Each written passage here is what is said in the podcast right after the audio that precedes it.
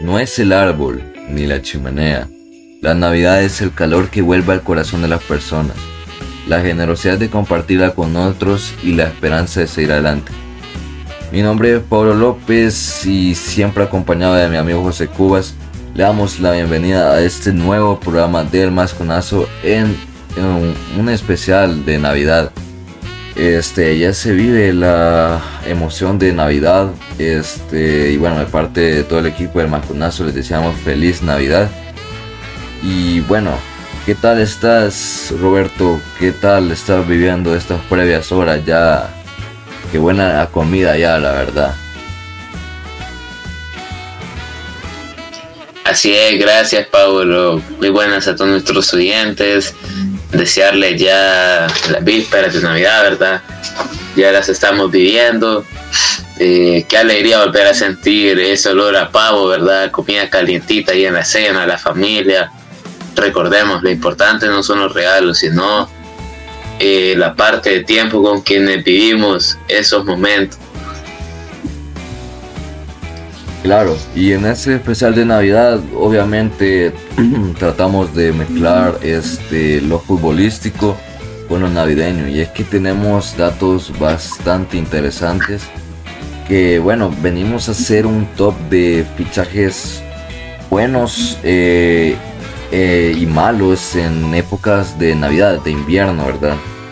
Y bueno, si querés nos puedes dar eh, una introducción de qué va a tratar este top, qué vamos a analizar y de qué años más o menos estamos hablando. Así es, vamos a hablar un poco sobre el mercado de invierno, eh, de los últimos años sobre todo. Eh, bueno, bastante histórico también, ¿verdad? Tenemos jugadores que ya son leyendas, ¿verdad? Que ya hicieron su historia. Eh, y así vamos a tener bastante interesante este top de jugadores que vamos a tener cuando firmaron por un nuevo equipo en este por estos meses alrededor de diciembre y enero. Eh, ya que vemos que dentro de poco se va a abrir el mercado de invierno. Eh, vamos a ver nuevas transferencias que como siempre es de estar muy pendiente eh, sobre los últimos movimientos que vayan a haber en este periodo. Claro, bueno, vamos a iniciar con los fichajes en invierno que la verdad que fueron buenos y la verdad que fueron aceptables para los equipos. Eh, empezamos en top 5 con Blajovic, que en mercado de invierno fue a la Juventus. La verdad que no le ha ido nada mal a Blajovic en la Juventus, sin embargo, creo que todavía le falta esa pieza de encajar y bueno, que también se recupera al 100 Chiesa. Y bueno, este vamos con el top 4 de Rakitic. Y la verdad que este fue en el Sevilla, la verdad este fichaje bastante bueno. Y la verdad que Rakitic creo que se puede meter el top de jugadores infravalorados porque la verdad que es un jugadorazo. Y creo que en algún momento si pudo dar su 100% creo que pudo estar en el podio con Luka Modric. En top 3 tenemos a Van que bueno, su fichaje con el Liverpool increíble. La verdad que no podemos decir mucho de este jugador porque ya sabemos lo bueno que es. Y también la llegada de Marcelo al Real Madrid, lateral histórico para este equipo y bueno, que se retiró como una leyenda del equipo. Y bueno, o sea, no podemos decir casi nada de estos jugadores porque, o sea, la verdad que fueron increíbles cómo llegaron a los equipos. Y bueno, top 1 dejamos a la verdad que a Luis Suárez cuando fichó por el Liverpool en invierno y bueno, ¿qué podemos decir? Salió ya una leyenda de la Premier League con rumbo a España, ¿verdad?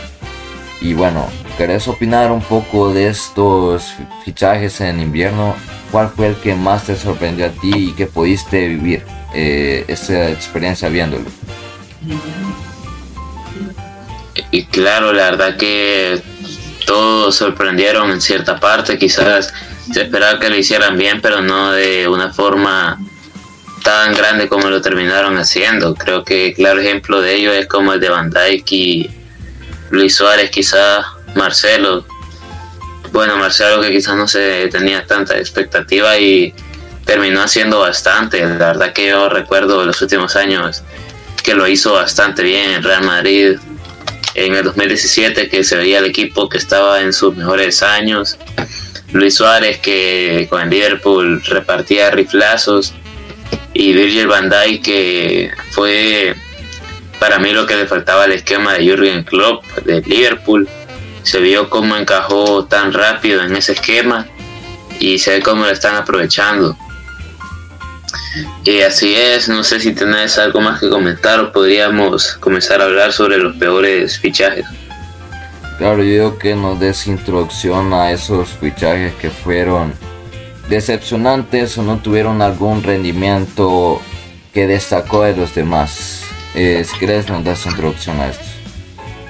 Así es. Eh, bueno, ya como lo has dicho, los jugadores que quizás no cumplieron las expectativas en este mercado de invierno.